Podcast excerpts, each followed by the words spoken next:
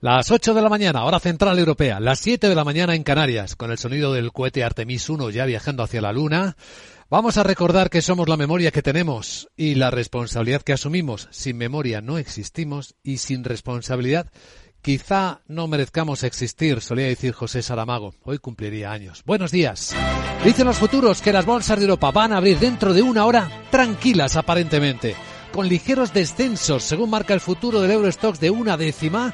El del IBEX empieza a moverse prácticamente plano en los 8.178 puntos. Ligeramente arriba viene el futuro americano, el SP500, en 4.004. Capicúa, por cierto, en este instante. Mágico en el lado de la carrera espacial porque ahora mismo en la redacción, mientras estamos contando las noticias, estamos viendo el lanzamiento en directo de la NASA del Artemis 1 esta emisión retrasada cinco años, 40 mil millones de dólares invertidos ya en el programa, pero bueno, ahí va.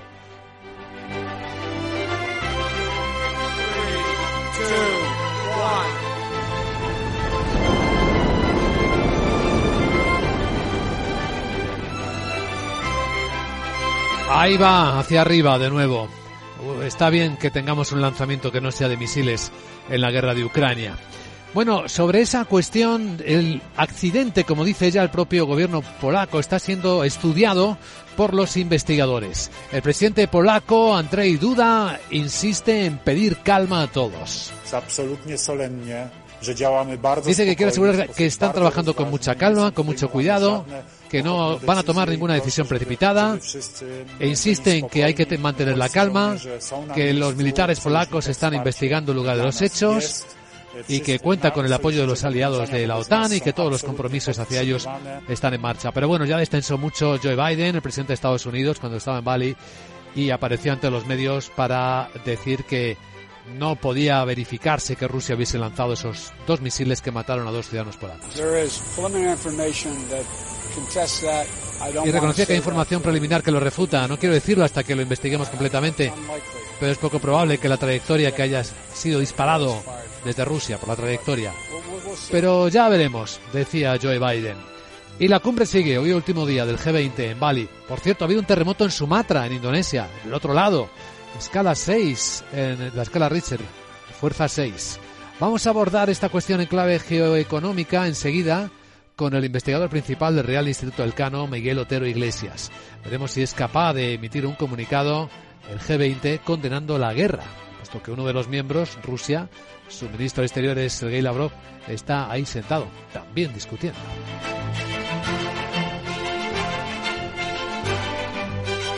Capital, la Bolsa y la Vida, con Luis Vicente Muñoz. Y tras la entrevista a la gran tertulia de la economía con eh, Celia Ferrero, José Ignacio Gutiérrez, Rubén García Quismondo, nos aproximará hasta la apertura de los mercados de Europa Vigilaremos el euro a ver si sigue tan fuerte. De momento sí, no en 1.04 como ayer, pero sí en 1.0385, según vemos ahora mismo en las pantallas de XTV. Petróleo bajando suavemente el precio y la onza de oro subiendo a 1.777 dólares.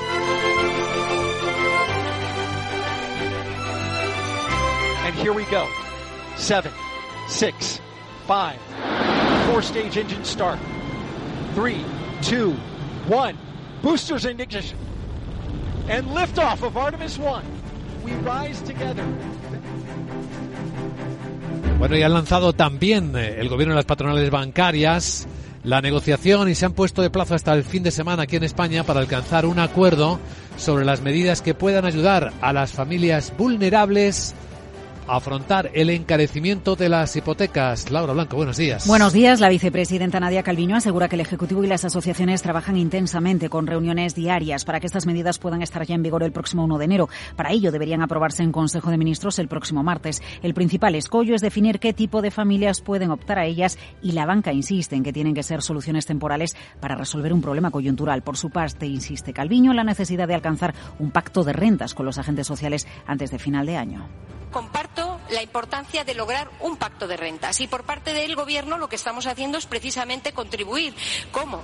Con el acuerdo al que hemos llegado con los funcionarios para dar una senda de crecimiento de los salarios razonable, adecuada a la situación económica en estos años, con todas las medidas de contención de la inflación y de apoyo al conjunto de la ciudadanía. Lo haremos con la subida del salario mínimo interprofesional. También ha desvelado que se han transferido 19.000 millones de euros de los fondos europeos a comunidades autónomas y que la previsión de crecimiento de PIB para este año del 4,4% se quedará corta. Y un poco de menor tensión en la logística. La ministra de Transporte Raquel Sánchez asegura que el gobierno trabaja para garantizar que se cumplan los acuerdos con los transportistas que se firmaron en marzo. Y es que la Plataforma Nacional para la Defensa del Sector del Transporte ha suspendido el paro indefinido un día después de iniciarlo, después de que el seguimiento haya sido mínimo y sin incidentes de, eh, de importancia. La titular de Transportes ha señalado que el gobierno creía que no había motivos para el paro.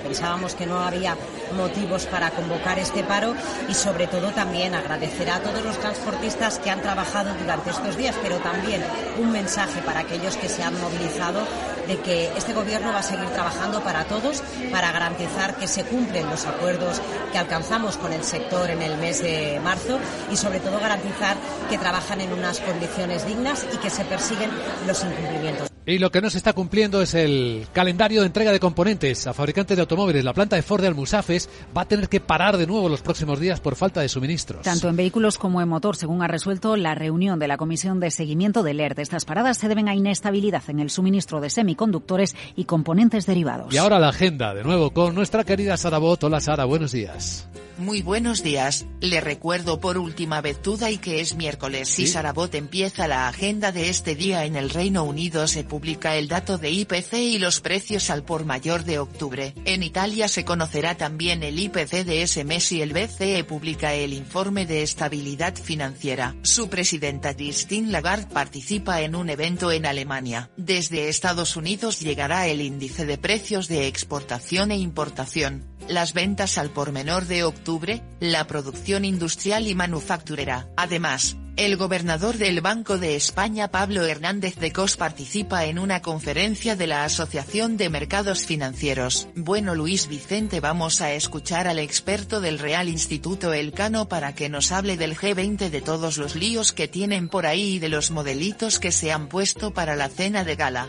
Jeje, serías mi acompañante, Eh, pero tenemos que ir Bueno. conjuntados, ¿Ah, sí? ¿vale? Uh. Me voy a preparar. No sé. Chao. Qué nervios. ¿Qué me pondría para ir contigo a una cena de gala, querida Sara? Bueno, vamos a centrar nuestra mirada enseguida en lo que está ocurriendo ya en los finales de la cumbre del G20.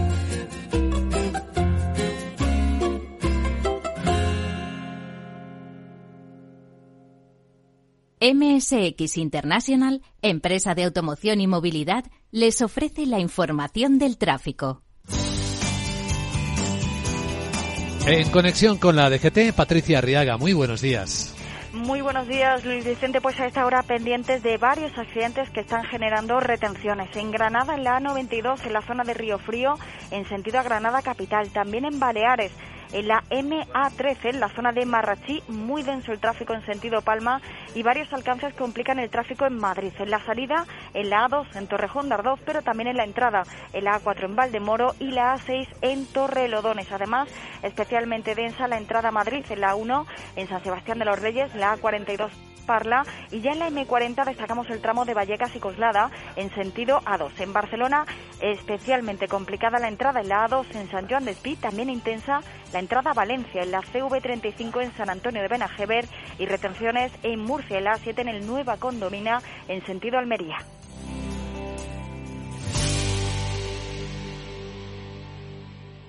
MSX International, empresa líder del sector de la automoción, les ha ofrecido la información del tráfico y les desea cautela con sus vehículos. Capital Radio. Escucha lo que viene. En tiempos de incertidumbre, nuestra fortaleza es la estabilidad. En Nordea, pensamos que el equilibrio, la fiabilidad y la experiencia importan. Nuestra estrategia Stable Return muestra un sólido comportamiento en el largo plazo para sus inversiones. Invierta en estabilidad. Invierta en tranquilidad. Descubra más en nordea.es.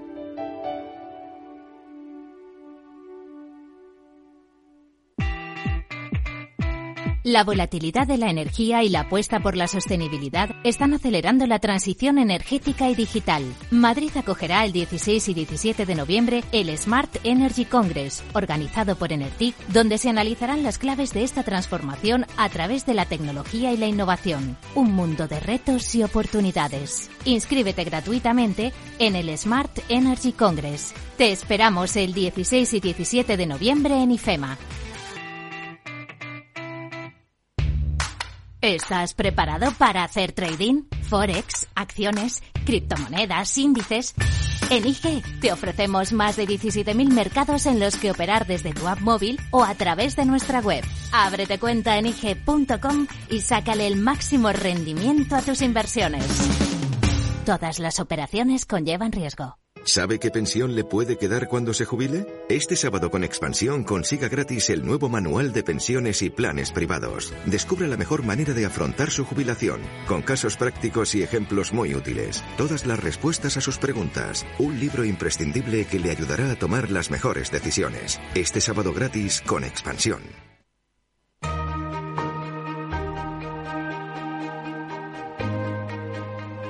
La entrevista capital.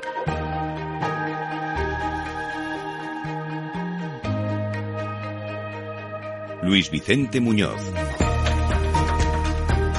Y ahora en clave geopolítica y geoeconómica vamos a analizar cómo están las cosas en el último día de la cumbre del G20 que está siendo el centro, el epicentro mundial de la geopolítica porque está coincidiendo todo con esta cumbre. Y las reuniones de urgencia de ahora mismo del G7 y de la OTAN después de los dos misiles rusos que impactaron de, fabricación rusa, ¿eh? porque ya saben que se están introduciendo dudas sobre, si fueron lanzados por Rusia o no. Bueno, pues está ocurriendo en Bali, que el lugar del punto de encuentro de los líderes de los 20 países eh, más importantes del mundo.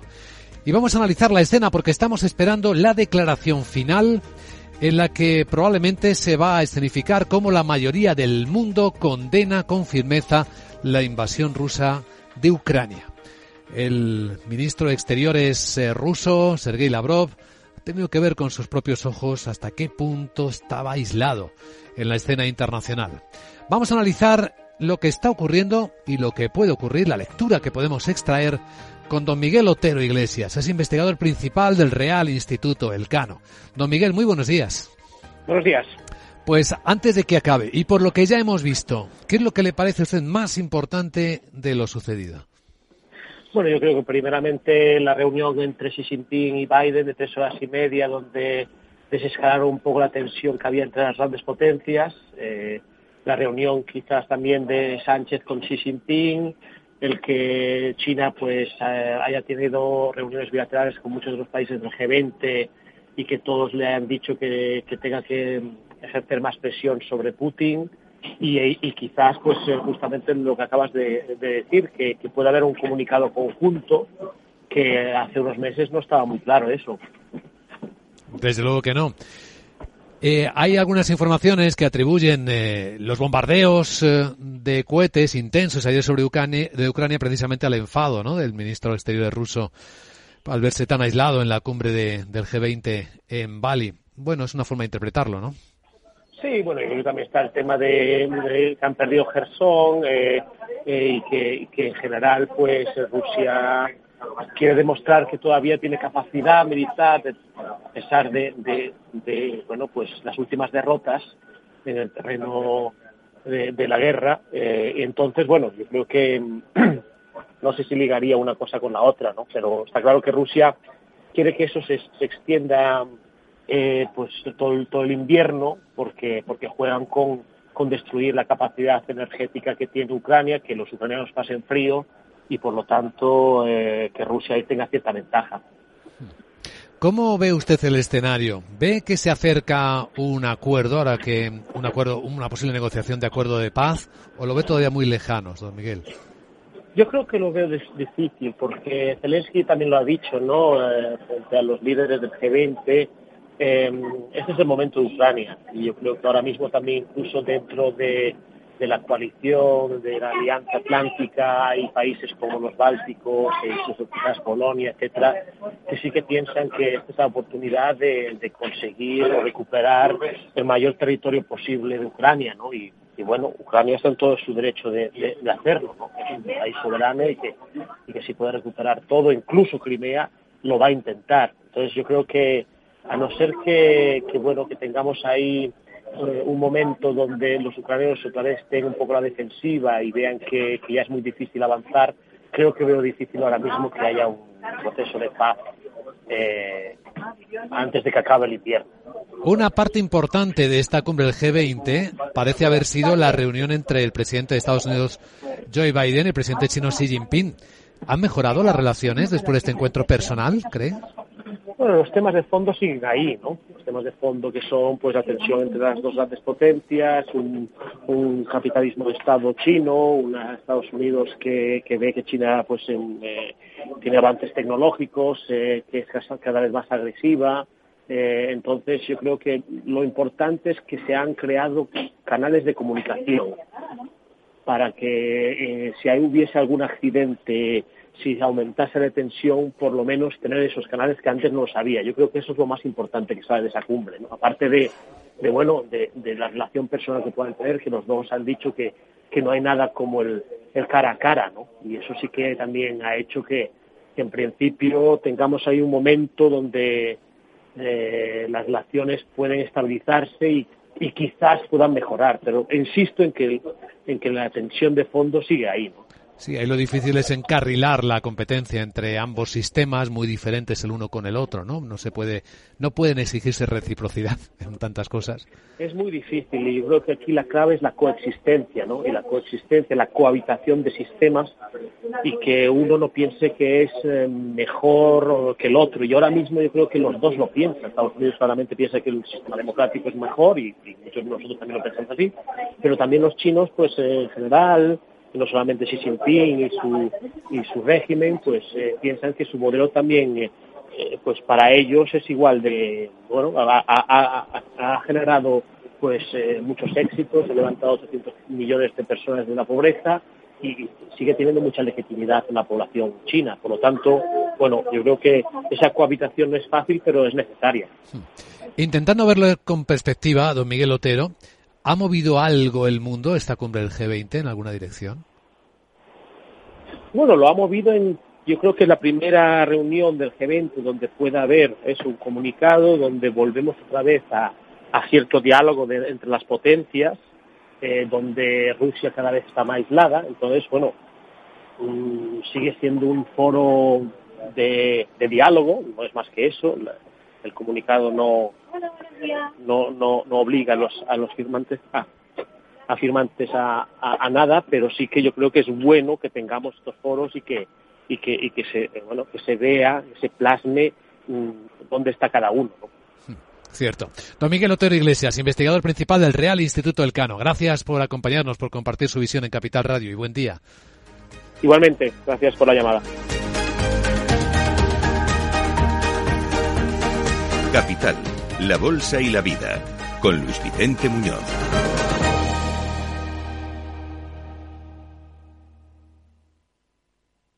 Prudencia, constancia, equilibrio y flexibilidad. Valores imprescindibles para una buena inversión. Gama de fondos Dunas Valor. La gestión independiente que sabe cómo proteger al máximo su inversión en el mar financiero. Información publicitaria de productos financieros. Consultar la información legal en nuestra web dunascapital.com. En Santander Private Banking sabemos que cada victoria es el resultado del esfuerzo, el compromiso y la confianza de aquellos que nos apoyan.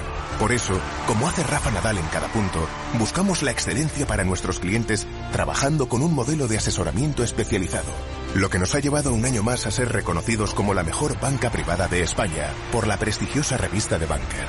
Santander Private Banking. Cada victoria nos empuja para seguir mejorando. ¿Es de los que busca oportunidades en todas partes? CMC Markets le ofrece más de 12.000 productos en una sola plataforma múltiples veces premiada, con comentarios de mercado de expertos, noticias de Reuters, herramientas de análisis y mucho más. Todo ello para inversores comprometidos con su trading. Opere con el mejor. Pruébelo sin compromiso con una cuenta demo. Entre en cmcmarkets.es o llame al 911 140 700. CMC Markets, más de 30 años siendo su broker online de confianza.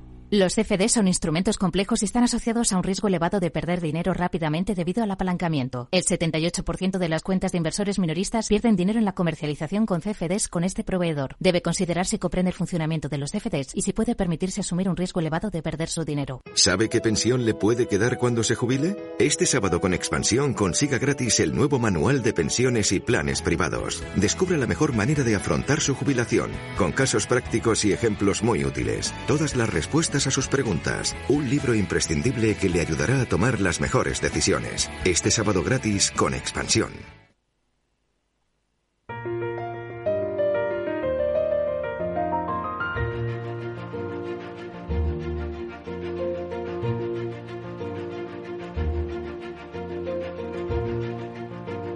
En Capital Radio comienza la gran tertulia de la economía con Luis Vicente Muñoz. Y hoy en la gran tertulia de la economía con Celia Ferrero, vicepresidenta ejecutiva de la Asociación de Trabajadores Autónomos ATA, también miembro del Consejo Económico y Social. ¿Cómo estás Celia? Muy buenos días. ¿Qué tal? Buenos días. Pues aquí estamos. Trabajando sin parar, ¿no? Trabajando. Como todos. Rubén García Quismondo, socio director de Cuadro Abogados y Economistas. ¿Cómo está Rubén? Muy buenos días. Buenos días, muy bien, muy bien. Bueno, preocupado por todas estas noticias que escuchamos sobre lo que ha ocurrido en, en Polonia y, y, me preocupa bastante más el G20 y, y la actitud de China y Estados Unidos. Pero bueno, bien, muy bien. Ahora lo vamos a analizar. José Ignacio Gutiérrez es vicesecretario general de la Confederación de Cuadros y Profesionales y presidente de la Federación de Servicios Financieros. ¿Qué tal, José Ignacio? Buenos días. Muy buenos días. Pues inquieto, pero a la vez mmm, con algunas esperanzas. Ahora podemos comentar. ¿Qué elementos te dan esperanzas de todo esto? Pues mira, hay un refrán en castellano que dice cuanto peor, mejor. Yo creo que eso es lo que está aconteciendo. Es decir, estamos llegando a los límites y esto camina hacia un alto el fuego no hacia un acuerdo de paz, sino hacia un alto el fuego. Yo creo que ayer, precisamente, Lavrov constata el aislamiento ruso, eh, la decisión de todas las potencias de eh, cuestionar y que no se puede usar armas nucleares porque tendrá a todos enfrente, con todas sus consecuencias. Eh, y esa situación genera, digamos, la pataleta de bombardear. Además, por lo que se pudo ver, es, lanzaron más de 100 misiles, apenas 20 impactaron lo cual que esto es un ratio que visto de, desde lejos de ineficiencia, ¿no? Es, es, un ratio, pero cuidado que cuesta vidas humanas. Sí. Y, y, yo soy de los que eh, anoche con diferentes personas a lo largo de, de, muchas horas hablando, sí creo que fue un misil ruso, sí creo que fue un ataque premeditado. No pues tenía ni, que haber. Ni los americanos lo Claro, porque no hay que escalar. ¿Por qué? Porque constata que la capacidad de reacción rusa cada vez es menor. Y constatas algo muy importante, están perdiendo la guerra, aunque sea Rusia. ¿eh? y tienen un miedo atroz, algo muy importante, tienen posibilidad de ver cuestionado su control de Crimea. Para, una, para un alto fuego o para un acuerdo, si tú no tienes el control de ningún territorio, tienes muy difícil negociar. Y cada vez lo tiene más difícil. Por eso la situación está premiando a Rusia para llegar a ese alto el fuego. Por eso cada vez Ucrania es más fuerte y tiene más capacidad de negociación. Y yo creo que ayer, en la reunión del G20, lo que vino a decir y yo creo que además hay una cuestión económica que coincide con la posición china. Que china también tiene presiona, ¿no? Una crisis económica, tiene una, las medidas del COVID, ¿eh? la crisis inmobiliaria, se está traduciendo en una crisis financiera. Recordemos lo que nos pasó con la crisis inmobiliaria aquí, cómo se traduce una crisis financiera. Si mantienes la crisis económica a nivel mundial, tiene un problema de exportaciones, con lo cual se agrava aún más la crisis económica china. Y China no le interesa esta guerra ucraniana y China ya está presionando.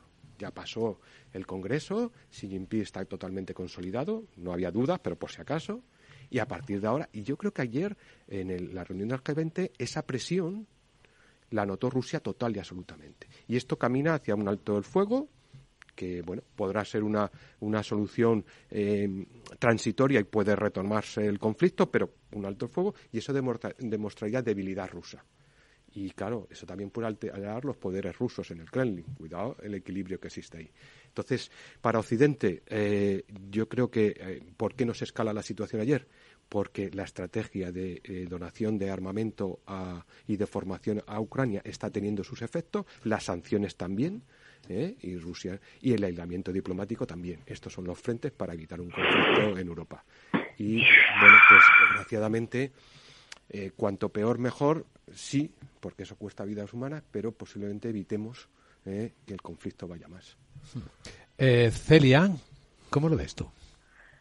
Yo, yo estoy de acuerdo en, en, en, que, en que precisamente yo creo que lo que pese a, lo que ayer veíamos que podía ser precisamente la imagen de un recrudecimiento del conflicto y que fuésemos a más, estoy de acuerdo en que a lo mejor puede ser todo lo contrario. Y, pero bueno, vuelvo a decir puede ser, porque yo realmente a mí lo que me, me aterra, y lo voy a decir con esas palabras, es la capacidad que tenga el señor Putin de aceptar la derrota y esa debilidad. ¿no? Em, pero sí que es cierto que estamos viendo desde el principio eh, y que eso va a tener muchas consecuencias desde el punto de vista del propio Kremlin, de Rusia, de su posición geopolítica, pero es cierto que estamos viendo muchísima debilidad. Es decir, em, independientemente, independientemente del armamento, de la formación para Ucrania, que están el resto de las potencias, ahí de forma unificada pues eh, apoyando yo creo que yo creo que realmente lo que se está viendo y se está poniendo en evidencia es que Rusia no era lo que decía. Y yo no sé cómo se va a reaccionar con respecto a eso. Y eso es lo que de alguna forma me da me da un poco de miedo no yo creo yo creo que el, que el, animal herido es el más peligroso no sí. Y, y mm, no sabemos cómo habrá que hacerlo muy diplomáticamente. No lo sé no lo sé pero realmente me aterra un poco la reacción. Rubén.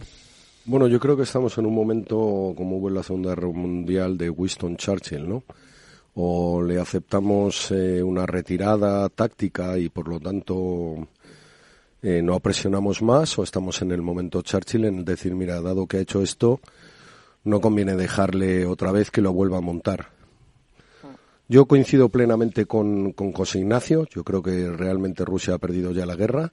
Lo único que es la, una retirada táctica, intentar que no se le queden demasiados soldados bloqueados. Pero a mí me preocuparía mucho más la situación de Estados Unidos y de China, que es de máxima tensión. Eh, Xi Jinping no controla al Partido Comunista. El Partido Comunista chino, eh, digamos, está mostrando fuertes mensajes de, de, digamos, de batalla interna muy, muy, muy fuerte.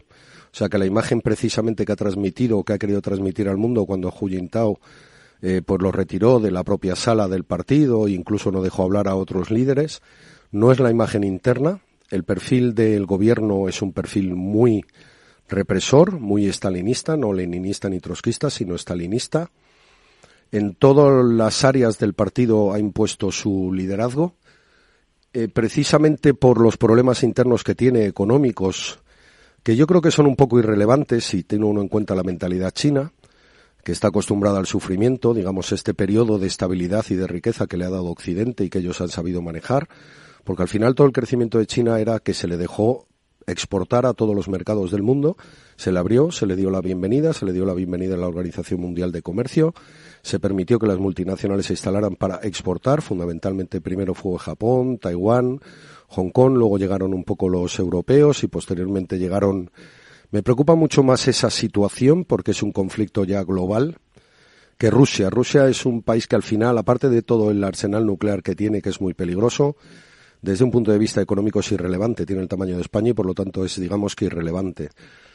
Yo creo que nos podemos estar enfrentando a una situación mucho más grave de la que vemos y no es precisamente en Europa la situación más más preocupante, aunque los europeos, que tampoco tenemos nada que decir en este tablero, porque no tenemos ninguna capacidad de disuasión estratégica ni militar y por lo tanto no podemos más que intentar eh, seguir a los Estados Unidos. No hay ningún eh, y hay muestras de ellos, ¿no? Hay muestras entre, digamos, el acuerdo que han llegado Alemania y Japón eh, para intercambio de armas, dos destructores británicos permanentemente en el Pacífico, hay destructores franceses también en el Pacífico, Australia también está movilizando, digamos, a su propia con lo cual se están marcando líneas rojas, por eso también es importante, como ha señalado antes Miguel Otero, el, el hecho de que tengan un diálogo entre Xi Jinping y Biden mm, no va a llevar a nada. Los chinos tienen muy claro lo que pretenden y a dónde quieren ir, al menos con, con el presidente Xi.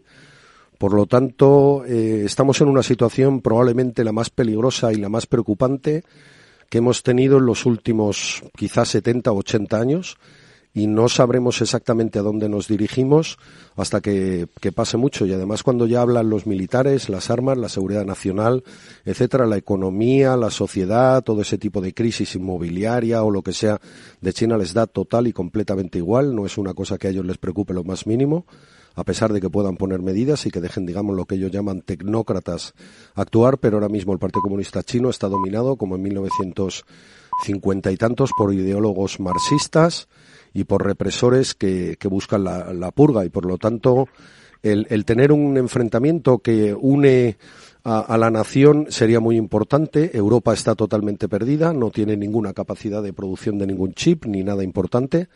Sin embargo, Estados Unidos tiene en marcha tres o cuatro fábricas de manera acelerada en su propio territorio para poder fabricarlos. No es importante, digamos, porque China no tiene ninguna capacidad. El 85% de las piezas de cualquier chip están diversificadas en el mundo y están dominadas por Corea del Sur, por Japón, por Europa, en concreto Austria, Holanda y Alemania, y también una parte de los Estados Unidos, pero Europa no tiene ninguna capacidad de reacción. La ha pillado completamente con el pie cambiado, no solo en chips, sino en toda la cadena de suministro. Y es una situación, digamos, muy, muy preocupante, en la que Europa además ya mm, no tiene nada que decir. Es simplemente lo que te quiera dejar Estados Unidos decir, que tampoco va a escuchar mucho porque sabe perfectamente que el liderazgo mundial lo tienen ellos. Un apunte de otro tema en la gran tertulia de la economía, y esta va para Celia. Primero escuchamos a la vicepresidenta económica Nadia Calviño. Lo último que ha dicho mm, que quiere pedirle al año que se va a acabar. Sería importante llegar a este acuerdo de aquí a final de año. Yo espero que tengamos ocasión de trabajar, como lo hemos venido haciendo, mano con mano, eh, codo con codo con los agentes sociales. Sería bueno para el conjunto del país, pero por el momento, por parte del Gobierno, no va a quedar. Estamos haciendo todo lo posible para seguir en una senda de crecimiento económico, de creación de empleo y de bienestar para el conjunto del país. El acuerdo es el pacto de rentas y Celia Ferrero, como nuestra representante hoy en la gran tertulia de la economía de los agentes sociales, a los que se refiere subjetivamente la ministra, ¿qué posibilidades le ves? Bueno, a ver, hay que tener en cuenta que el pacto de rentas, ¿vale? Son cuatro pilares. Quiero decir, empresarios, empleadores, trabajadores, funcionarios y pensionistas. Si ya quitamos la mitad de la ecuación, toda la operación va sobre los otros dos, trabajadores y empresarios, entre otras cosas, porque lo que se trata en un pacto de renta es poder distribuir el daño. Es decir, entre todos compartir un poco de sacrificio para intentar que ese daño sea lo menos posible y que no vaya solo a uno de los colectivos. Teniendo en cuenta que funcionarios ya no los han dejado fuera y que pensionistas, pues es evidente que dadas las circunstancias va a ser muy difícil que haya cualquier movimiento en el cual se acepte ningún margen de sacrificio, pues al final nos encontramos, uno, en un simplemente en un acuerdo de en un acuerdo colectivo entre patronal y sindicatos en los cuales ni sabemos cuánto se va a subir el salario mínimo interprofesional que eso ya va a ser eh, una presión añadida y lo es en las mesas de hecho ahora mismo hay paralización porque nadie quiere llegar a nada hasta saber qué es lo que va a pasar con el salario mínimo interprofesional y lo veo muy muy complejo aquí estamos todos para ayudar pero realmente tenemos que ser todos. Y ahora mismo en el pacto de rentas no podemos ser solo dos pilares. Bueno, algo de parte también te puede tocar, José Ignacio. Bueno, pero eh, ya sabéis que prácticamente ahí, eh, yo sé que ATA sí está en, esa mesa de negociación, pero el resto de la representación sindical, que podemos ser casi un tercio, eh, pues no, no, porque hay un, marco legal que se creó allá en los años 80 y que no se ha movido porque beneficia a dos organizaciones sindicales por encima de cualquier otra, ¿no? Sí es verdad que luego, pues sí hay canales de comunicación para exponer. Eh, yo veo muy difícil pacto de renta, entre otras cosas, porque uno de los, de los negociadores, que es la patronal, está en una situación muy compleja en este momento. ¿eh? Por lo que ha aceptado, porque están en un proceso de reelecciones, de elecciones, ¿eh? y porque lo que no quieren es ceder más en lo que viene. Y yo entiendo esa posición, porque aquí este gobierno lo que está haciendo es que él pone encima de la mesa un planteamiento y lo que hay que es adherirse. Rara vez acepta de alguien una propuesta, una modificación, un planteamiento que condicione eh, sus beneficios políticos internos. Entonces es muy difícil negociar con este gobierno. Nosotros nos hemos sentado muchas veces en diálogos con ellos, pero muy buenas palabras, pero de ahí no pasan. Pero vamos prácticamente en todo, ¿eh? en toda su actividad. Entonces, este pacto de renta iría dentro de los marcos que al gobierno le interesa y los demás o lo acatan y se adhieren o escuchar poco hay. Y, en parte de ello, en toda la modificación del sistema de pensiones en lo que se refiere a autónomos, creo que ATA pues puede decirlo también que eh, escucharles les han escuchado. Eh, otra cosa es que les hayan hecho caso, ¿no? Estamos en la gran tertulia de la economía en Capital Radio. Bueno, vamos a seguir en un instante.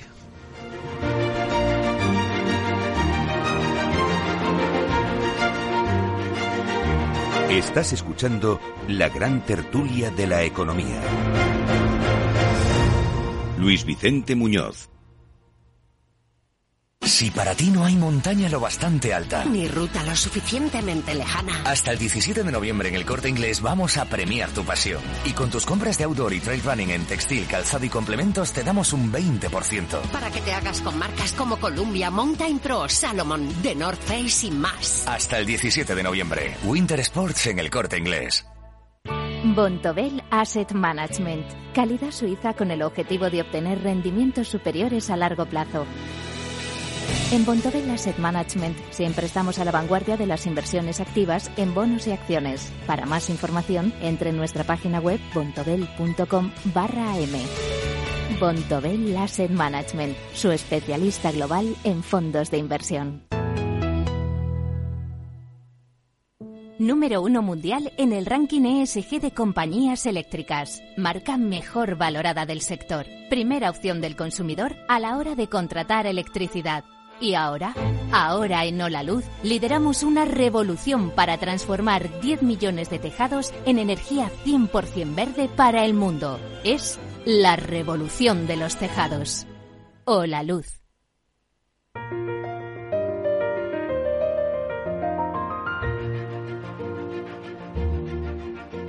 La gran tertulia de la economía, solo en Capital Radio. En lectura de mercados no hay inquietud por el asunto que venimos tratando de los misiles que impactaron en suelo polaco y mataron a dos personas. Ahora mismo el futuro del mercado europeo viene plano completamente, el del IBEX sube una décima en 8.183 y el americano, el SP, otra décima arriba, está en 4.004 según veo en las pantallas de XTV. Si inviertes en bolsa, esto te interesa. XTB tiene la mejor tarifa del mercado para comprar y vender acciones y ETFs. No pagues comisiones hasta 100.000 euros al mes. Si inviertes en bolsa o quieres empezar, más sencillo e imposible. Entras en xtb.com, abres una cuenta online y en menos de 5 minutos compra y vende acciones sin comisiones. Además, te atendemos 24 horas al día. ¿A qué esperas? Más de 500.000 clientes ya confían en xtb.com. Un broker, muchas posibilidades. xtb.com. A partir de 100.000 euros al mes, la comisión del 0,2%, mínimo 10 euros. Invertir implica riesgos. Con Rubén García Quismondo, con Celia Ferrero, con José Ignacio Gutiérrez estamos en la gran tertulia de la economía. Por cierto, que no se nos olvide ver dónde está el problema. ¿Estás al corriente, José Ignacio, de las conversaciones entre el gobierno y los bancos con esto de las hipotecas? ¿Cómo ayudar a las familias vulnerables? ¿En qué, en qué eh, términos se está negociando? A ver, se, está negociando sobre todo en, poder eh, congelar eh, lo que es eh, la cuantía de las hipotecas y sobre todo hay un factor muy importante que es el trasvase de variable a fija. ¿eh? y sobre todo en un concepto, la definición de vulnerabilidad de, las personas para determinar qué tamaño de, de, clientes o de hipotecados se puedan ver afectados, porque eso incide directamente en la valoración de provisiones y de cartera en riesgo. ¿Eh? hay unas consecuencias normativas que cualquier acuerdo, por eso eh, habréis oído que muchos, vamos, la representación de las entidades están, están pidiendo que se determine, que se acote. Que ¿eh? es una familia vulnerable, ¿no? Exactamente. Porque eso es Porque, claro, es que la clave. toda aquella cartera que se considere en riesgo tiene una evaluación diferente y lleva unas medidas de dotaciones y de provisiones. Y eso no lo va a cambiar ni, eh, los, ni el Banco de España ni la EVA. Perdona, ni el Banco Central Europeo ni la EVA. ¿eh? Porque no se, va ¿eh? no se va a beneficiar mm. al sector financiero español. Entonces, ese es un concepto muy peligroso porque afecta directamente a los resultados. Y, por otra parte, la otra opción que se estaba planteando es que hubiera una ayuda directa a ese conjunto de familias vulnerables. Y ahí los bancos, claro. No, ahí los bancos no sería quien entraría, sino sería una prestación, ¿eh? un subsidio ¿eh? Entonces, eh, por esa parte, el Gobierno no tiene en este momento ningún interés en, ir en ese camino. Rubén. Eh, bueno, yo creo que todo lo que se haga por parte de la banca para intentar mejorar las condiciones de las familias, teniendo en cuenta la situación de, de inflación tan fuerte que estamos padeciendo y en concreto de la cesta de la compra, viene bien, ¿no? Me parece también que se tenga en cuenta el tema de vulnerabilidad. Yo en cualquier caso no soy partidario de la intervención en la economía, o sea que soy un hombre aislado y completamente desfasado, porque llevamos cuatro años seguidos de intervención continua, ya no somos capaces, no somos capaces de detectar eh, cuál es la situación económica. Creo que tenemos que esperar ya al 2024, eh, cuando haya elecciones y probablemente un cambio de gobierno, para ver qué es lo que hace ese otro gobierno, porque ahí le va a reventar todo. Todo se está aplazando, el pacto de rentas es otro ejemplo de eso, es intentar aplazar y dejar maniatado al gobierno según llegue al siguiente gobierno y una pérdida total de tiempo, dado que si 18 millones de perceptores de rentas no están allí representados, lo único que no van a representar es a los empresarios para fastidiarnos. O sea que yo lo que le recomendaría a Celia es que se olvide, que se levante y que se vaya a su casa porque sería bastante mejor, porque los empresarios yo creo que ya no queremos que nos represente nadie. Y la COE está en elecciones y lo que tiene que hacer es convocar sus elecciones y que el nuevo, la nueva Junta pues negocie lo que tenga que negociar. Y por otro lado, eh, que algún día se levante todo este conjunto de intervencionismo brutal en todos los sectores económicos para intentar entender cuál es la situación real de la economía, que pueda subir la morosidad de una vez y por lo tanto sepamos cuáles son las empresas que son zombies, que todos los sectores que son inviables económicamente, empezando por la ganadería, la alimentación, el transporte, la panadería, etcétera, etcétera. Que salga la verdad. Que salga la verdad y que seamos capaces de entender la situación económica que tenemos que no sea otra subvención para pagar la hipoteca, que es que yo lo oigo y digo, bueno, es que esto ya es, que yo lo comprendo por parte de la banca, es decir, oye, yo lo que no voy a hacer es pagar en las dificultades económicas. Si queréis ayudar a la familia vulnerable, será una renta más de esos 18 millones de dependientes que tenemos, ¿no? 11 millones de pensionistas. Siempre lo repito porque la gente puede que no lo sepa sumar. 3 millones 400 mil funcionarios, 1 millón 900 mil personas recibiendo prestaciones por desempleo, un millón de personas recibiendo ingreso mínimo vital o renta de integración, más todas las organizaciones no gubernamentales que dependen de subvenciones, por no hablar de todo el sector público empresarial, que me tiraría otros 10 minutos definiéndolo a todos los niveles administrativos. Entonces, y, que excluyen, ¿no? Como ha dicho Celia, oye, esos 18 millones están ahí, pues yo le subo el 10% al uno, el otro le subo el 15. Ah, eso sí, por favor, que los empresarios no suban, no vaya a ser que, mira, los empresarios que manejen sus empresas, que nos dejen ya en paz, son ya cuatro años seguidos de persecución continua, no se entiende que la representación empresarial no lo entienda, y como ha dicho muy bien José Ignacio, que representa ese tercio no representado porque no es sindicato especialmente representativo, pero sin embargo luego parece que representa mucho más a los trabajadores hoy en día, pues bueno, eh, tengamos que algún día afrontar la situación real de la economía, ¿no? ese déficit público del 6% estructural, esa deuda pública del 120 que solo baja porque sube la inflación, esa situación de incremento de la cesta de la compra del 15,5%, tener una inflación subyacente del 6 y pico todavía que sabemos que va a tardar bastante tiempo a pesar de que esté bajando. No siga Rubén, por favor. danos, un respiro. No, pero es que es la que vivimos los empresarios y los profesionales. Es decir, eh, hay un mundo, hay paralelo de conjunto de instituciones y de personas que viven de ser instituciones privadas o públicas, y luego está el mundo de la realidad que percibimos que la situación es muchísimo peor de la que permite que sea y que en 2024, cuando venga el siguiente presidente del gobierno, Dios lo quiera, da igual quién sea, porque es que ya la situación es insoportable, pues oiga, poco a poco vaya él desatascando y la Unión Europea haga su trabajo, a pesar de estar ahí acomodados, otros que están ahí acomodados en el sillón, diciendo, no importa el déficit, no importa la deuda, seguir gastando, si da igual, ¿no? Ya llegará alguno, ya ese le crujiremos. Celia, eh, lo que tú digas. A ver, em, yo siempre he dicho que desde la barrera se ven muy bien los toros.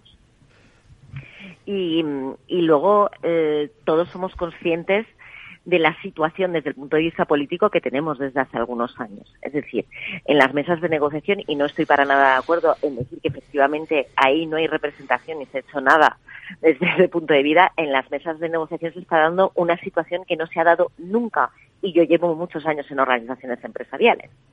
Es que el gobierno que está enfrente tiene posiciones más radicales que los propios sindicatos. Bueno, es que el gobierno son sindicatos, ¿no? La ministra nos es un deberíamos dar sindicato. un canto en los dientes, sinceramente, y yo he estado en esas mesas, con que las cosas hayan salido como hayan salido, como han salido. Y que pensar que realmente existe una voluntad por parte del gobierno de llegar a un pacto de rentas es mentira. Efectivamente, lo que se quiere es enmarcar a los empresarios como malos en la película y también desestabilizar a la COE. ¿Por qué? Porque evidentemente hay una parte de esos dos pilares que no está dentro y sobre la cual ellos no quieren hablar. Son los pensionistas y los funcionarios. Entonces, tampoco les compremos el discurso, porque ahora mismo lo que más se necesita es unidad empresarial, no desestabilizar la representación empresarial. Y yo creo que es ahí donde debemos ir, porque entre otras cosas, esto no vamos a jugar a su programa electoral. Es que no podemos jugar a su programa electoral. Y su programa electoral es el que es. Entonces, seriedad, experiencia y no levantarse de ninguna mesa. Aquí hay que negociar hasta el final. ¿Por qué? Porque si no, te lo van a hacer igual. Y eso es un poco lo que se ha estado haciendo en el diálogo social. Hombre, si hubieseis visto la reforma del RETA al principio cuando nos llegó y empezamos a negociarla desde hasta como ha salido, quiero decir, nada que ver, nada que ver. Así que mm, yo creo que sigue siendo un valor seguir en el diálogo. Ahora, pretender, pretender que realmente hay inacción por cualquiera de las partes, mira, el pacto de rentas ahora mismo es imposible. Es imposible. Primero porque no se ha, no se ha producido el, el, el movimiento que se tiene por, que producir por parte del gobierno de definir realmente en qué contexto de negociación se está en las mesas. Si yo no sé cuál va a ser el salario mínimo interprofesional, no sé qué tienen en vista con respecto a la subida de cotizaciones, etcétera, y a la fiscalidad, yo no me puedo sentar en una mesa a negociar porque no tengo ni idea de cuál va a ser el contexto en el que yo estoy negociando, ni, las, ni lo que va a pasar mañana. Y evidentemente es uno de los grandes problemas y por qué, aunque se han firmado ya grandes acuerdos sectoriales, entre ellos el de la construcción, y se sigue negociando en las mesas, y hay muchísimo convenio colectivo vivo y negociación colectiva viva, no, es, el problema es que no tenemos las variables para hacer absolutamente nada. Y no nos van a coger en la trampa que hacen siempre y que parece que cala de decir, no, es que son los empresarios los que nos quieren, es que son los empresarios. No es verdad, no es verdad. Eso no es verdad. Nosotros queremos lo que nos quieren en e- es ellos, porque sí que es bueno dar a su imagen y al electorado y también a los sindicatos la imagen de que no, es que los empresarios somos los malos de la película. Es que la COE ya no representa a nadie. Yo ese mensaje, sinceramente, yo soy ATA, he estado muchos años como una organización fuerte fuera de la COE y creo que en este momento cualquier mensaje que vaya a romper la unidad empresarial es malo para todo, especialmente para, para los empresarios. Sí, yo, yo ahí quiero decir algo y matizar algo importante, y es que eh, la COE no se ha levantado de ninguna mesa. ¿eh? Y yo creo que este es un mensaje que se está lanzando desde el gobierno y no nos consta. Y, no, no, no solo es que no nos consta, es que la COE está haciendo propuestas continuamente. Y yo comparto esa opinión que está dando Celia. ¿Eh? Pero no es lo que se transmite a la sociedad por parte del gobierno. Seguro que está haciendo propuestas continuamente. Sí, sí. Lo que pasa es que las distancias de las propuestas son muy lejanas entre unos y otros. Y es que hay algo muy importante. Y, y- y yo soy sindicalista. Pero es que sin empresas no pintamos nada, los sindicalistas. Y esto parece Ah, que... sin empresas no hay país siquiera. o sea. Claro, es que eh, eh, los sindicalistas, o por lo menos lo que conocemos, porque profesionalmente conocemos muy bien las empresas por dentro y tenemos además responsabilidades de empresas, o hemos tenido, en mi caso, pues eh, hay algo muy importante. Eh, lo que se trata en los acuerdos eh, laborales es viabilidad empresarial. Y ha dicho algo, Celia, muy importante, que es repartir los daños. Muchas veces cuando negociábamos, en el pasado, lo que era repartir los beneficios. Es que ahora el problema es que hay daños, y muy Sí. graves desde hace ya una década. Cuando se dice y es tan bonito esa frase de salimos juntos, mm, pues va de esto, de lo que estábamos hablando en la gran tertulia de la economía, no a costa de unos, sean quienes sean esos unos. La gran tertulia de la economía con Celia Ferrero, Rubén García Quismondo y José Ignacio Gutiérrez. Gracias, amigos. Un placer, Gracias. buenos días, muchas gracias. Buenos días.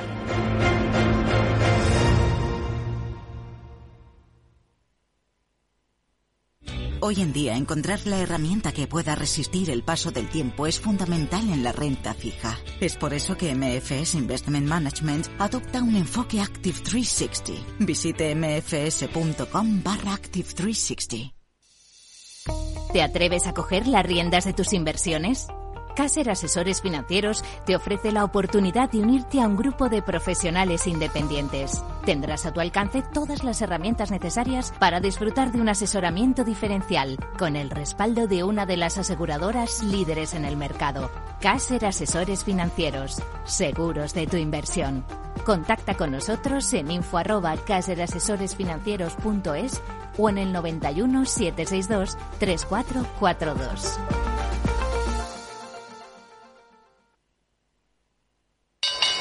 Si te consideras un apasionado de los mercados financieros y te interesa la bolsa, debes saber que comprar o vender acciones y ETFs con XTB no tiene ninguna comisión hasta 100.000 euros. Abre tu cuenta 100% online en 5 minutos. Un broker, muchas posibilidades. XTB.com. A partir de 100.000 euros al mes, comisión del 0,2%, mínimo 10 euros. Invertir implica riesgos. Algunos dicen que el metaverso será solo virtual. Pero un día los agricultores usarán la realidad aumentada para analizar sus tierras y simular el riego que necesitan para mejorar sus cosechas. Y los técnicos de planificación urbana diseñarán en el metaverso soluciones para reducir los atascos. Puede que el metaverso sea virtual, pero su impacto será real. Descubre todo lo que Meta está desarrollando para el metaverso en meta.com barra metaverse impact barra ES.